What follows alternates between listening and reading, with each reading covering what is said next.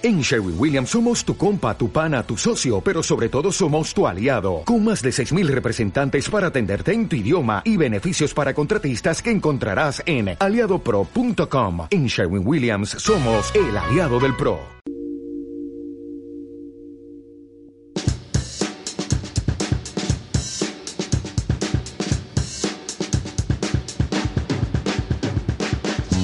Departamento de Prensa de Radio Universidad de Chile presenta Radiopolis, un espacio para conocer las propuestas culturales de la ciudad. Radiopolis, una urbe sonora que nos invita a encontrarnos con los creadores y sus creaciones junto a la periodista Antonella Esteves.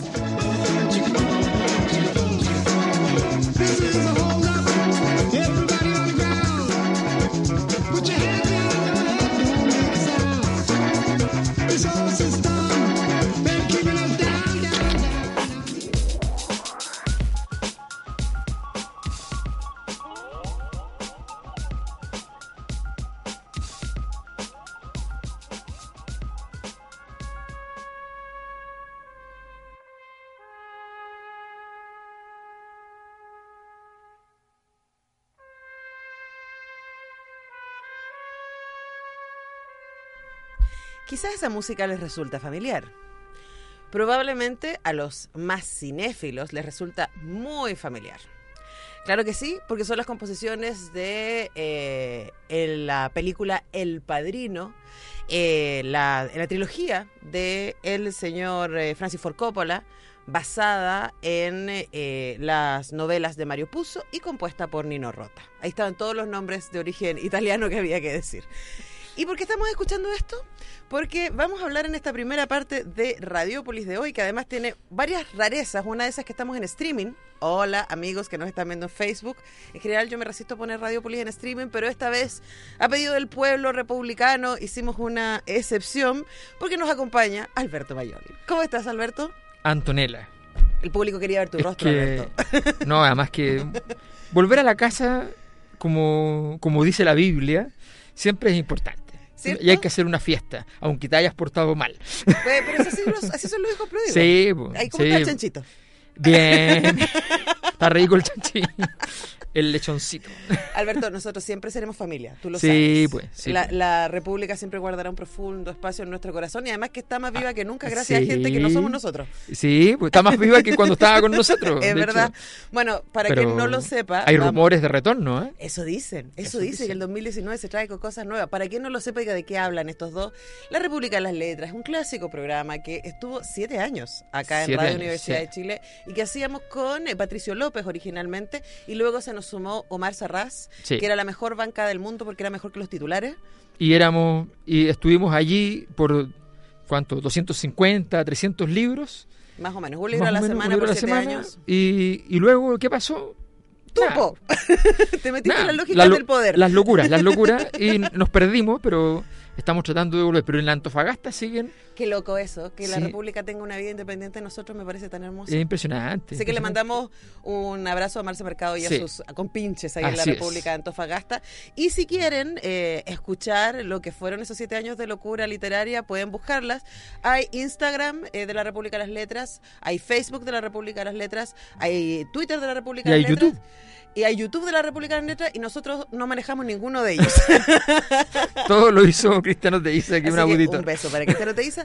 Y además están todos los programas ahí Sí. en Evox. Ahora, eso es para el recuerdo y explica la complicidad y el cariño que nos tenemos con Alberto Mayor, porque en el hacer ese programa nos hicimos tremendamente amigos.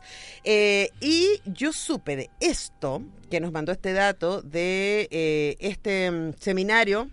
17, 18, 19 de enero, sí. eh, El Padrino, El Poder sí importa, que va a dictar Alberto Mayor eh, junto con, y que, y que desarrolló junto a Darío Quiroga y Julio Pastén sí. durante estos tres días en eh, el Estadio Italiano, que Sí. muy coherente. sí pues Van a comer con el, con el patrocinio además del, de- del estadio italiano y de los comités que son como el, el- como el alcalde de los italianos en Chile en el fondo. Mira, no es poca cosa. Bueno, partamos por el principio. Sí. Eh, ¿Por qué? Porque además esto es, lo que vas a presentar durante estos tres días es el resultado de una investigación. Sí, eh, de Sí. una investigación que como tus anteriores investigaciones... Es una investigación más docente que ahora la estoy llevando igual, ya como que me entusiasmé y creo que lo voy a convertir en libro. Ya. Pero, ¿por, por qué no sabes? Quizá andaba ahí por ahí perdido que Alberto Mayor tiene varios libros y varias investigaciones sobre el poder. Sí, pues. O sea, ese es como tu tema. Tu tema te interesa el poder. Sí, en realidad tengo un, tengo, tengo otro tema que es el tema que, que más he trabajado, pero nunca he publicado de eso. Es una cosa muy loca. Pero, sí, pero, la gente que le sigue tu pero claro, la gente que ha leído mis libros sabe que los El temas- el tema del, pole- del poder y la, la- la política es como el, el gran, el gran tema. Entonces, efectivamente, yo la verdad es que esto partió con.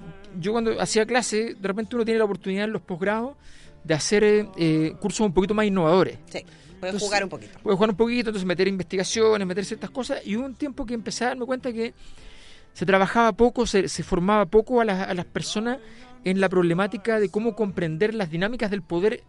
Simplemente, las dinámicas no del poder político así grande, institucional, la moneda, De la, la Casa. Blanca, la mili- No, la cosa simple, donde tú, tú tienes un poder que administras, mal o bien, normalmente uno lo hace mal, ¿ya? En la vida cotidiana, en ir a la pega, en cada cosa En negociar con la pareja. en negociar con la pareja, en todas las relaciones de poder que están todo el día alrededor nuestro, hasta con los cabros chicos. Ahora, el poder tiene muy mala fama. Claro, la gente lo ve como una cosa muy asquerosa y terrible, ¿ya? Y la razón de fondo es una razón muy sencilla, y es que el poder tiene un último, el, el último camino, el último lugar del poder, cuando no, todo lo demás no funciona, se llama la violencia. Pero el poder existe en todas las dimensiones. Nosotros que somos mamíferos y que somos además primates, bueno, ni hablar, somos súper, somos animales de poder. Entonces, había que entender eso. Y empecé a construir ejemplos y temas, que el Vaticano, que esto, que lo otro, que aquí, que allá.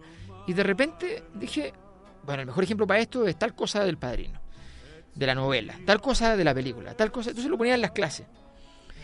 Y de repente me di cuenta que tenía tantos ejemplos del padrino que podía ser un podía ser un curso entero pero yo soy muy mm, eh, como no como que no como que me, me sentí nervioso de hacer eso. Dije no es como como que nada que ver. Entonces simplemente lo, lo omití. Dije, Pero, pero uno podría pensar, y ahí entiendo el otro camino, sí. porque uno podría preguntarse, ¿por qué el padrino eh, mantiene esa vigencia? Y me acuerdo de una comedia romántica más o menos, no sé si la habrás visto, You Got Mail, eh, con Tom Hanks y Meg Ryan, Ya. una comedia noventera cuando con ella todavía tenía su cara original, o sea, para que se imaginen más o menos la época.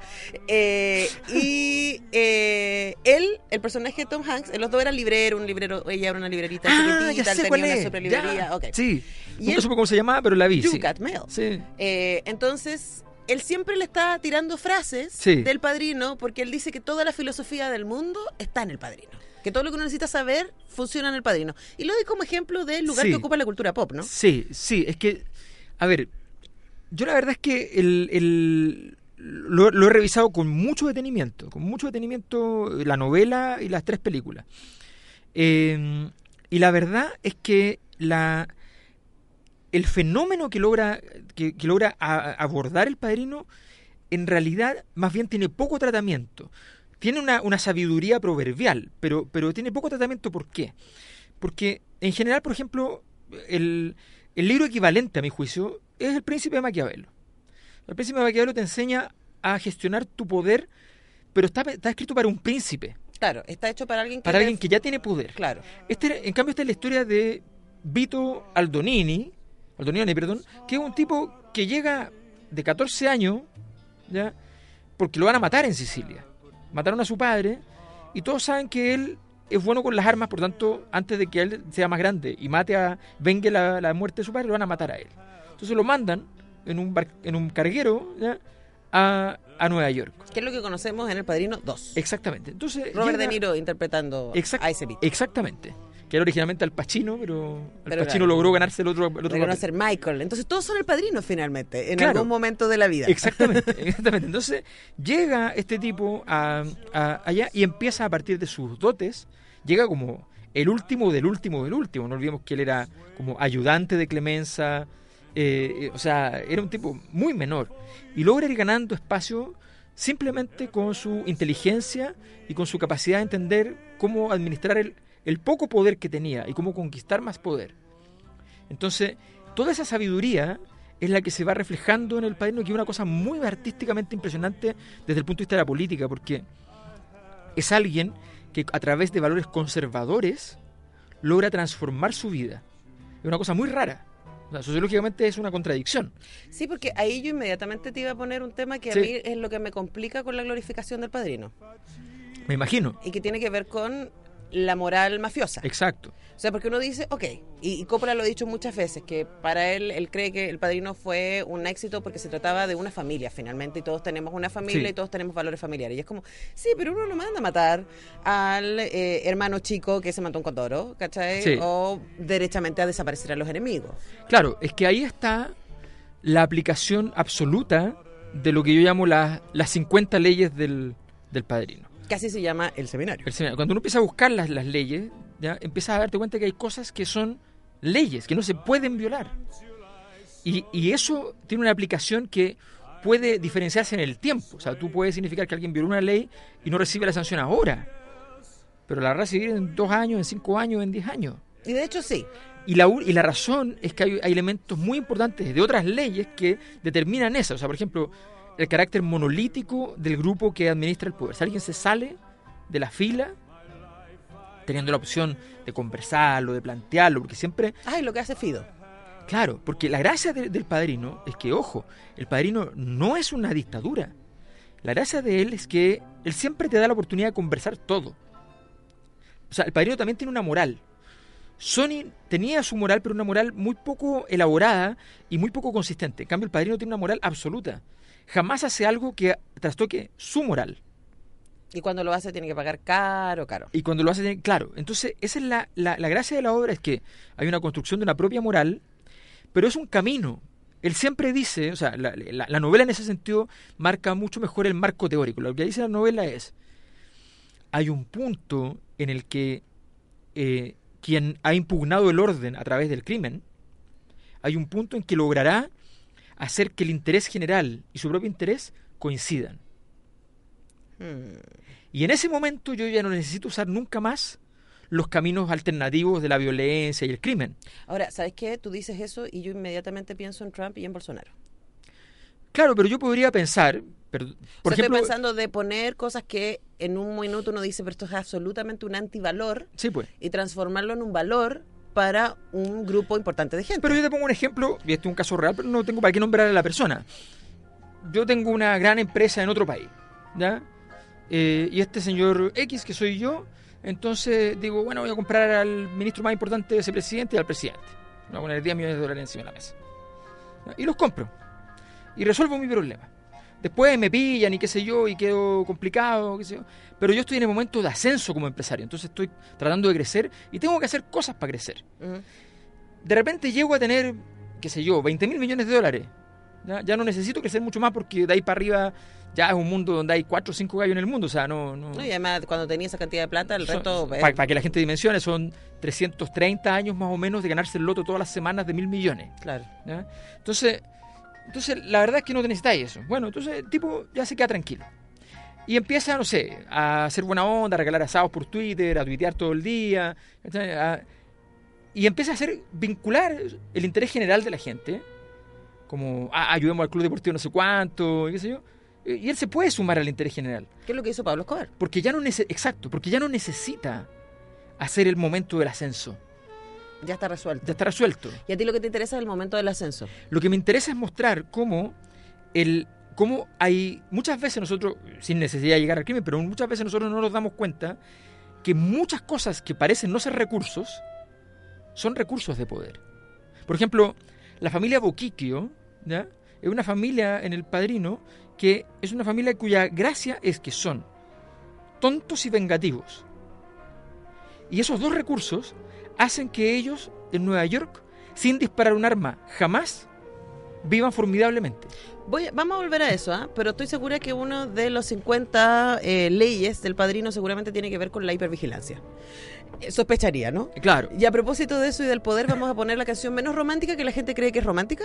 Y espero que con este. Y el Sting mismo lo ha dicho. Yo no sé por qué la gente pone estas canciones en su boda. La verdad es de que es un psycho. Así que vamos a escuchar a The Police con Every Breath You Take.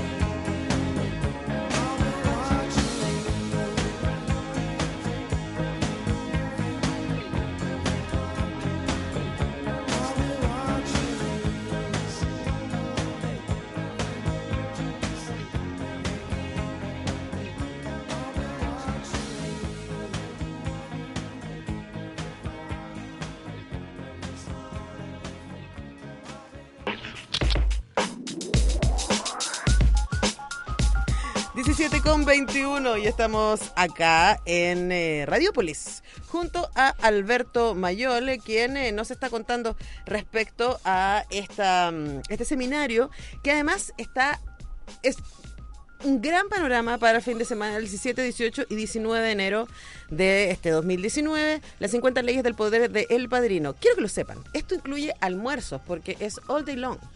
Entonces, y los cafecitos entre medio. Y cafecito entre medio. Entonces, esto es el viernes mediodía. No, el jueves en la tarde, desde las 3 de la tarde. Ya. Ese no, ese no incluye el almuerzo. El viernes, todo el día, de las 10 de la mañana hasta las 8, 9 de la noche, va a ser. ¿ya? Y el sábado también desde las 10 de la mañana hasta non-stop, hasta la... De ahí ya nos quedamos bailando tango. Ya 8 de la noche, 9 de la noche, lo que sea. Eh, Una tarantela. Entonces, efectivamente, yo esos dos días incluye el almuerzo y que almorzamos todos juntitos ahí mismo. Ahora, igual yo les voy a decir que el costo de inscripción son eh, 60 mil pesos. Eh, o sea, pero están pensando que son dos super almuerzos al estilo del estadio italiano. Sí, voy almorzando ahí mismo, todos juntos, todo el cuento. Ahí Incluye la, la, cafetería y un regalito, un diploma. Así que tenemos, tenemos hartas cosas para, para dar. Y además, eh, este curso que yo creo que va va a dar mucho que hablar porque además la idea es que, o sea, que me entusiasmé haciéndolo. Entonces, como que estoy allá embalado y me di cuenta que, que da para libro, que, que, da para. Que, que, tiene muchos elementos para poder, para poder analizar, da para revisar la historia. Por ejemplo, está, tengo un, análisis así completo del personaje de Frank Sinatra y su productor, ¿ya? a propósito del caballo. Y, entonces, está todo, todo eso analizado la historia de Sinatra está fantástica para entender por qué puso, lo eligió, digamos, como, como personaje. Entonces, es fantástico. O sea, no, el padrino da para un montón. Oye, hablando de administración del poder, saludamos a nuestro jefecito y todito, Patricio López, que nos está escuchando. ah, pero eh, bueno. eh, y nos manda caritas felices, llenas de amor. estuve con él la semana pasada. Y debería, maravillosamente. Debería ir al, al seminario. Pero por supuesto, tiene que, tiene, tiene, tiene, que ir y más aún, tiene que establecer una alocución. ¿Vas a hablar de las 50 leyes del poder? por supuesto. El poder sí importa. Eh, esto es un seminario 17, 18, 19 de enero. Si quieren inscribirse eh, o tener, preguntar por más información, contacto arroba elpoderimporta.cl, contacto arroba elpoderimporta.cl. ¿Y por qué ese título? Bueno, tiene que ver un poco con, también un, mensaje que nos parece importante dar. O sea, mucha gente cree que el, poder es importante para la gente que hace política. Y la verdad es que cuando tú vas a una reunión, cuando tú vas a cualquier tipo de, de situación, eh, estás siempre enfrentado, bueno, de hecho en tu vida familiar, pero, pero puedes generosamente omitirlo, pero siempre estás enfrentado a dinámicas de poder. Y lo mínimo que puedes hacer es tenerlo diagnosticado. Puedes no ocupar una estrategia respecto al poder en determinados momentos porque te parece que es ofensivo para uno otro, por lo que sea. Lo que está muy bien, pero si no lo entiendes, eh, estás en una situación donde, donde pierdes tu capacidad incluso de ciudadano. O sea, si tú no sabes ocupar tu poder, si, si te enojas cuando deberías alegrarte y te alegras cuando deberías enojarte, ¿ya? porque no tienes el diagnóstico respecto al poder, entonces estás en un problema. Y lo más probable es que tu capacidad de acumular poder en la vida sea muy discreta. Y mucha gente cree que, por ejemplo, eh, para, para, que te vaya bien en términos económicos, para que te vaya bien en términos de amistad y qué sé yo, eh, es algo que tiene que estar completamente ajeno al poder. Y la verdad es que no. Todo está preñado de poder. Y no tiene por qué ser algo malo. El poder puede llegar a ser muy malo pero que pueda llegar a ser muy malo, es como, como todas las relaciones. O sea, es la reivindicación del poder. si yo soy súper amigo tuyo, y como soy tan amigo tuyo, todos los días voy y te toco la puerta a las 7 de la tarde, como que hay un momento en que mi nivel de amistad ya es un poquito hostigoso, ¿no? Entonces, todas las cosas exageradamente son problemáticas.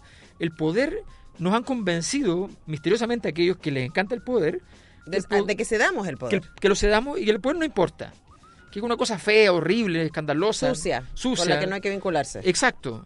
Y, y, en eso Hollywood ayuda mucho, un montón. Por supuesto, ¿no? Y de hecho estaba pensando todo el rato mientras tú hablabas en Frank Underwood. A propósito de, este video que salió ayer, ¿lo viste? Ah, sí, pues. El de Kevin Spacey, Frank Underwood, que es súper ambiguo y es súper confuso. Y yo pensaba en el ejercicio de poder de ese video, porque independiente de lo que diga o no diga, Exacto. es un ejercicio de poder aparecer después de un año de los alegatos como el personaje hablando ambiguamente respecto a sí mismo y al personaje. Pero es la performática es un ejercicio. Es, es, que, es que tiene que ver con eso, tiene que ver con entender que estamos estamos siempre sometidos a la necesidad de administrarlo, que nunca, siempre lo estamos administrando mal, si no tenemos conciencia, o bien, si tenemos conciencia y además tenemos una visión de qué es lo que queremos hacer, qué es lo que queremos lograr y a dónde queremos llegar con eso. Puede ser una cosa muy modesta. Tal vez no quieres tener, pero quieres tener un poder defensivo, por ejemplo. O empoderarte. O empoderarte para poder efectivamente hacer que tu voz valga en una, en una situación determinada. Está, está, lleno de instancias en las cuales una persona, por ejemplo, que está haciendo eh, un emprendimiento económico. Esto lo trabajamos mucho en el, ya hago en el MBA de la, de la USACH. Lo trabajamos mucho, o sea, alguien está haciendo un emprendimiento económico y no sabe que está en juego el tema del poder, lo más probable es que muchas variables se le vayan cayendo en el tiempo porque no tienen no tiene claro que tiene que mantener una relación suficientemente clara respecto a ese, poder. O, los movimientos sociales que hemos los visto movimientos este sociales, O sea, bueno. si, no es un tema de poder, lo que, lo que se logró en las universidades este año, por ejemplo, con los movimientos feministas, Exacto. es un ejercicio de poder. Exactamente. Y tú, entonces, cuando tú dices, ¿pero para qué se toman la, la universidad? Bueno, se toma la universidad porque es un espacio. Y un espacio es un poder. Y un espacio donde además mucha gente va. Y entonces tú puedes multiplicar tus contenidos y haces un paro para poder tener tiempo para multiplicar esos contenidos. Si no lo usas para eso, no estás ejerciendo tu poder. El poder para. Yo creo que ese, ese probablemente es lo que necesitamos sacar. El poder no como el, la imagen que tenemos del poder que, que, busca para sí mismo la acumulación, etc. Puede ser para el colectivo, puede ser para lo que sea, pero tú tienes la capacidad. O sea, el, el, el poder puede. Eso es, eso es lo más importante. Ese, ese es el resumen. Y la eficacia es algo, y, y, pasa mucho esto. Por ejemplo, pasa mucho que de pronto uno dice, ¿y por qué la gente se fue con este gallo que es súper loco? Bueno, porque ese tipo ha sido eficaz.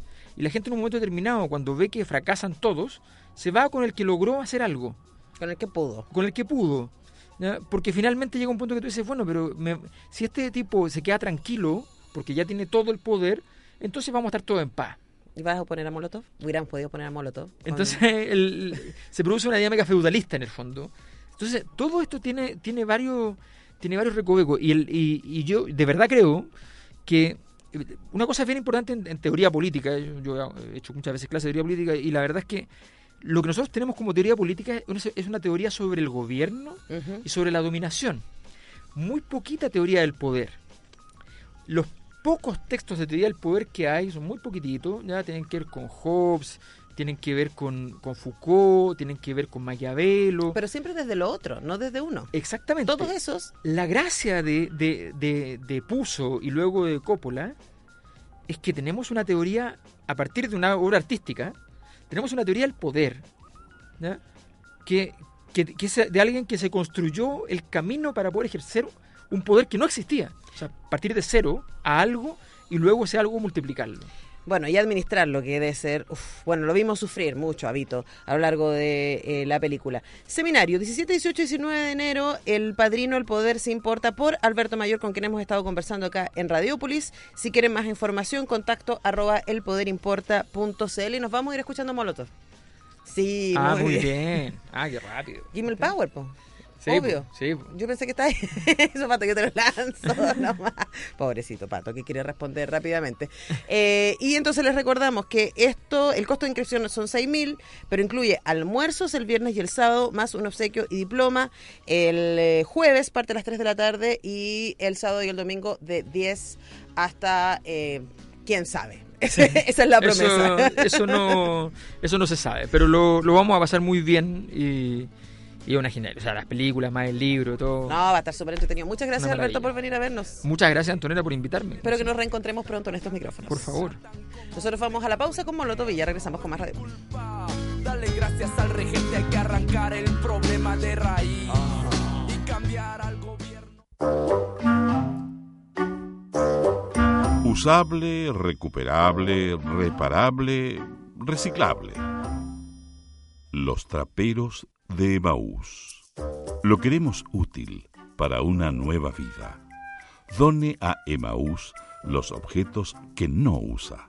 Los traperos de Emaús. Llámenos al 22 64 33 643 o al 22 64 32 035.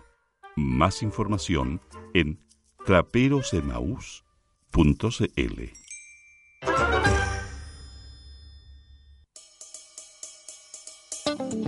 Vive la magia de tocar en la sala máster de Radio Universidad de Chile y en algunas ocasiones salir en vivo por el 102.5 de la frecuencia modulada. Vive la magia de lanzar tus libros, presentar tus obras de teatro, mostrar tus cuadros de danza y mucho más. Contamos con sonido, iluminación LED, piano, difusión y un equipo de profesionales esperándote para que tus proyectos sean una experiencia inolvidable. Escríbenos a salamaster.uchile.gmail.com Conversemos y programemos. Sala Máster de Radio Universidad de Chile, un espacio conocido y reconocido por los grandes exponentes de la escena musical local. Te esperamos. Radio Universidad de Chile los invita a sintonizar cada jueves a las 20 horas el programa La Ventana. Un espacio de música, conversación, política y otras manifestaciones culturales. La Ventana es una invitación de Ventana Abierta Editores, cada jueves a las 20 horas en Radio Universidad de Chile.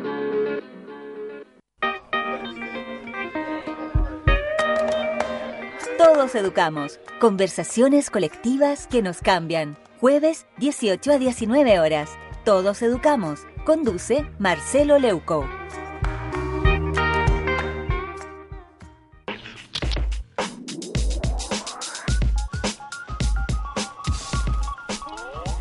...17 con 33 y yo estoy muy contenta porque mañana voy a tener la posibilidad de ver a una de mis bandas favoritas tocar en uno de mis lugares favoritos, que es El Clan.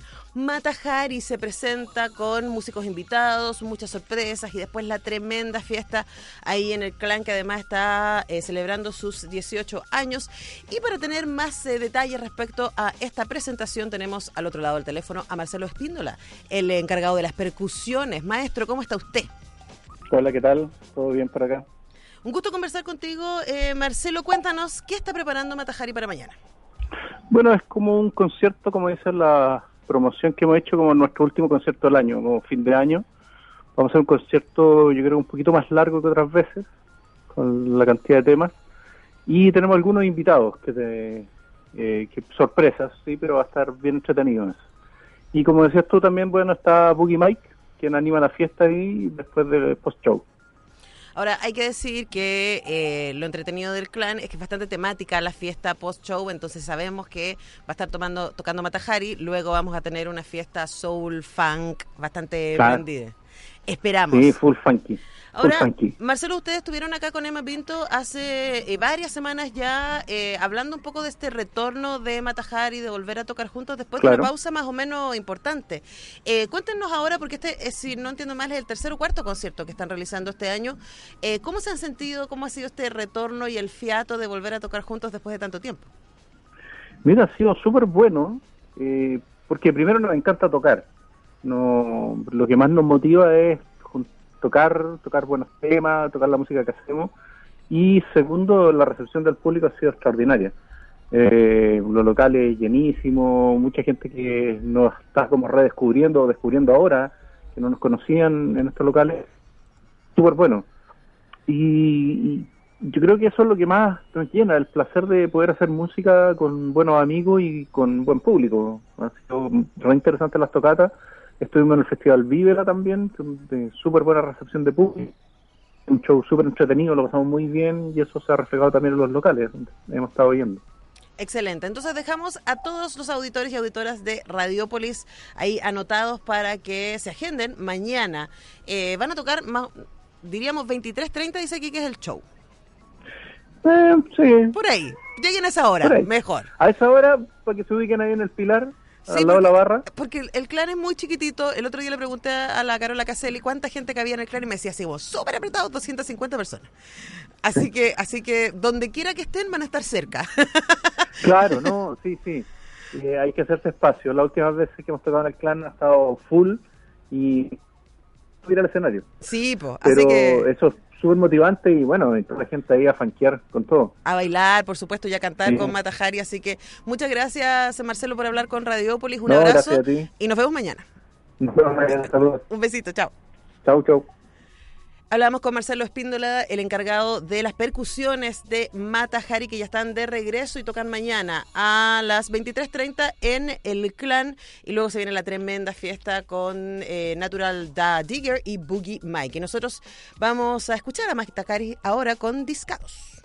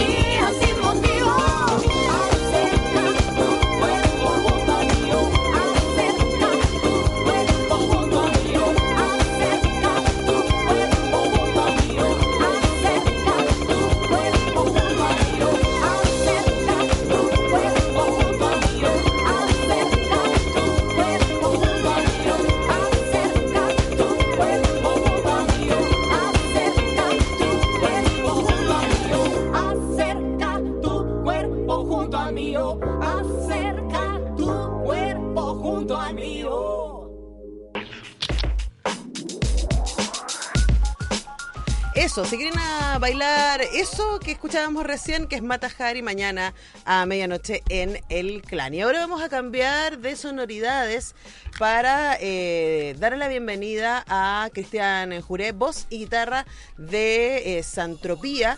¿Qué les voy a contar? Nacieron el 2015 con esta fusión eh, en su título de Santiago y Entropía y ya en el 2016 con su EP Clones eh, logró bastante reconocimiento, entre ellos el premio internacional a la mejor banda 2016 de Latinoamérica en Fox Music de Estados Unidos. Y ahora eh, Cristian nos acompaña para hablarnos del nuevo single de Santropia y de lo que, o Santropía sería, depende de donde uno pone el acento en Santiago o en Entropía.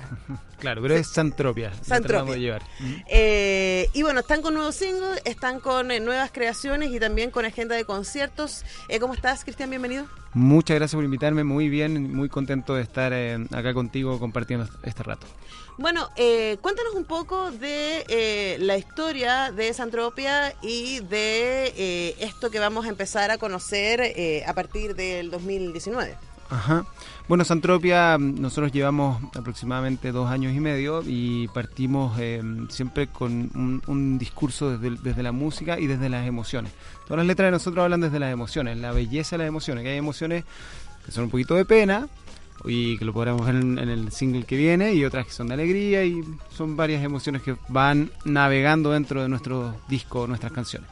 Y eso mezclando el rock, pop, eh, melódico, bastante accesible y muy en la línea. Ahora, eh, esta experiencia de haber tocado afuera, de recibir con- reconocimiento, además, eh, en este concurso internacional de Fox, eh, ¿cómo lo recuerdan y cuánto sienten ustedes que les alimentó para lo que están haciendo hoy día? Muchísimo. Eh, el reconocimiento es total. Nosotros eh, sonamos en México también y bueno, en Estados Unidos ganamos este concurso que para nosotros fue una grata sorpresa. digamos. Eh, recurrentemente estamos viajando mm, eh, a México porque el, el rock no es fácil. No. Lo que nosotros hacemos no es fácil porque eh, algunos, algunos incluso rockeros importantes como Ramstein eh, dicen el rock no ha muerto, defendiendo que no ha muerto el rock y nosotros estamos convencidos que va a resurgir. Como todas las cosas son cíclicas en la vida y están resurgiendo los emporios, está resurgiendo todo lo antiguo, el rock va a resurgir y ahí estamos nosotros al pie del cañón. Bueno, además que eh, frente a esa definición, cuando el rock muere, no muere, etcétera, ¿quién fue lo que dijo hace poco Adam Levine? También que dijo que el rock... Y es como, en serio, eh, mm, depende, ¿qué entiendas por? Y no sé, yo veo Queen of Stone Age ahí de lo más parado. Sorry. y, y Mother Wolf y otra un montón de bandas que a mí me parecen súper interesantes. Pero lo que ustedes están presentando que vamos a escuchar ahora es pretensión y contarles también a nuestros auditores que esto es parte del próximo disco de ustedes que están trabajando eh, junto con Eduardo Vergalo, eh, quien ha trabajado con gente así, unos nombres normales, ¿no? Como Soda Stereo, Pilado, Cerati y Lucibel, entre otros. Así es. Y además con José Tomás Molina, eh, quien además de ser miembro de la banda, productor y compositor de música para cine. ¿Qué les otorga esta, estos talentos puestos a disposición ahí? Ellos, ellos van poniendo mm, la mayonesa, el ketchup y el ají al hot dog. O sea, parten J, eh, J. Molina parte de la esencia eh, y Vergallo, por ejemplo, cuando está el hot dog solito, está el pancho, como le dicen los argentinos, y ellos le van poniendo toda la mostaza, la, el ketchup, Las la salsa americana. en, los Perú, le-. Perú le ponen la frita también. Y, e- y ellos le, le empiezan a agregar sentido que a nosotros nos hace mucho sentido, van sacando cosas, van metiendo cosas, pero se, se compenetran desde el origen en la canción. Entonces, maravilloso. Bueno, vamos a escuchar eh, Pretensión, que es el eh, nuevo adelanto de este nuevo álbum. Cuéntanos de qué va, porque es bastante desgarrador, digámoslo. Eh, la canción Pretensión, claro, es una experiencia de vida donde hay una traición. Y mm, quien no ha sido traicionado, que tire la primera piedra. Es una traición, pero una traición de amor. Y fuimos, eh, lo grabamos en, en Buenos Aires y la verdad que salió muy, muy, muy lindo y está sonando muy bien, así que los invito a escuchar.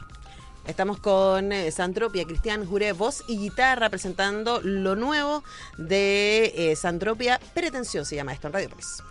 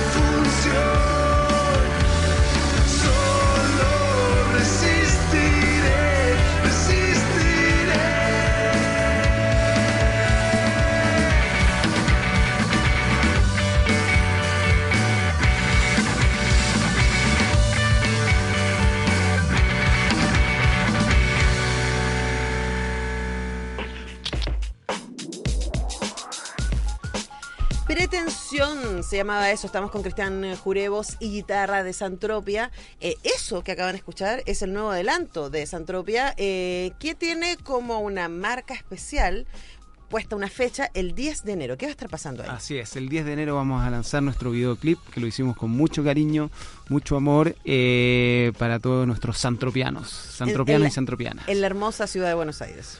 En la hermosa ciudad de Buenos Aires lo grabamos, lo vamos a lanzar acá en redes y luego estamos definiendo la fecha del concierto lanzamiento. Se viene Santropia claramente finales de enero, principios de febrero, por ahí tienen que estar súper atentos. Estamos ajustando ahí eh, a nuestro baterista que tiene un viaje, entonces dependemos de eso. Ahora, eh, hablábamos de eh, esta cosa de la globalización y claro, por supuesto, algunos referentes internacionales que suenan en toda Latinoamérica de... Por supuesto, si no lo entiende como Latinoamérica o no, eh, Miami hacia abajo o California hacia abajo, que es un poco lo que ha empezado a pasar con ustedes a través de Spotify. Tú me contabas que hay seguidores eh, en Estados Unidos, hay seguidores en México y también en Chile, llegando a un millón de reproducciones. ¿Cómo, cómo pasa eso? Sí, eh, Spotify nos hizo un reconocimiento de- por haber obtenido un millón de reproducciones en Spotify, eh, valga la redundancia. Y eso es impresionante para nosotros, es como en los 90 casi ganarse un disco de oro, por decirlo de alguna forma. Eso sí que ahí se compraba, pero es, es un millón de reproducciones es una locura. Entonces nosotros estamos muy contentos de eso, que a nuestros santro- santropianos les guste la música, la vayan eh, adquiriendo, la vayan haciendo propia. Cuando ya la música es de otro, ya eso es el mejor premio que uno puede tener. Y eso empieza, las redes sociales ahí son muy eh, bondadosas con nosotros, porque se empiezan a repartir entre ellos. Y el, el día sábado tocamos en Santiago Mágico, porque a mí me gusta hacer magia también, entonces es, es mi hogar, el Santiago Mágico, donde nos juntábamos los lunes, y lo llenamos, lo llenamos, un lugar chiquitito, pero lo llenamos, queda al lado del clan.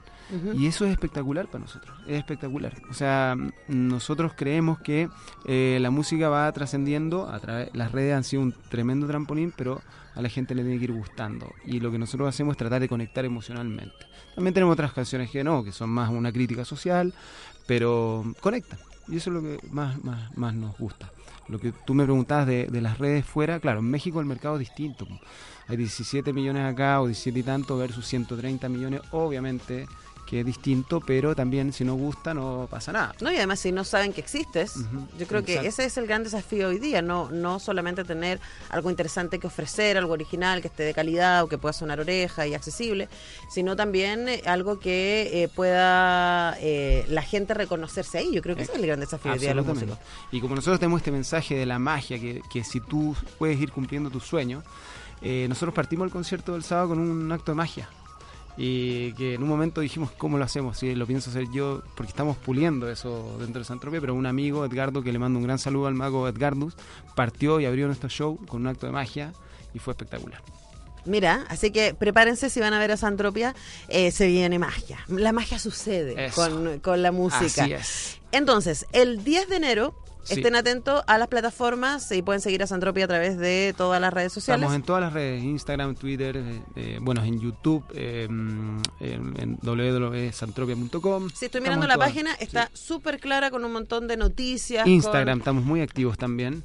Así que para que lo sepan y por supuesto para que los busquen en Spotify y en las otras plataformas y quieran conocer más su música y estén atentos a las fechas de los conciertos que se vienen eh, a inicios del 2019. Exactamente. Entonces tenemos el 10 de enero, vamos a hacer nuestro lanzamiento del videoclip. En febrero el lanzamiento eh, a través de una tocata, de algún concierto. Después en marzo un segundo single y en mayo vamos a lanzar el segundo disco. Perfecto, mira, todo muy ordenadito, por supuesto vamos a seguir escuchando de Santropia, hemos estado conversando con eh, su vocalista y guitarrista Cristiano Juré, pero nos vamos a ir escuchando Santropia. ¿Qué, Excelente. ¿Qué es lo que vamos a escuchar? Vamos a escuchar ahora el único cover que tenemos, que a mí me apasiona mucho, un cantante argentino que se llama Sandro y se llama Con- Porque yo te amo. Mira, pero además, ¿a quién no le apasiona Sandro? Tus labios de Yo en, esa, yo en esa época hubiera sido una de las chiquillas de Sandro, seguramente. Entonces ahora tienes que escucharlo y hacerte, hacerte parte de esta canción. Bueno, nosotros vamos con esto despidiendo el Radiopolis Muchas del gracias. día de hoy. Recuerden, eh, quédense en eh, Radio Universidad de Chile, ya viene Todos Educamos.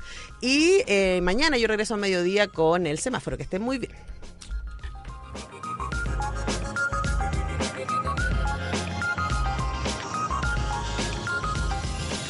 por ese palpitar que tiene tu mirar. Yo puedo presentir que tú debes sufrir igual que sufro yo con esta situación que nubla la razón sin permitir pensar en que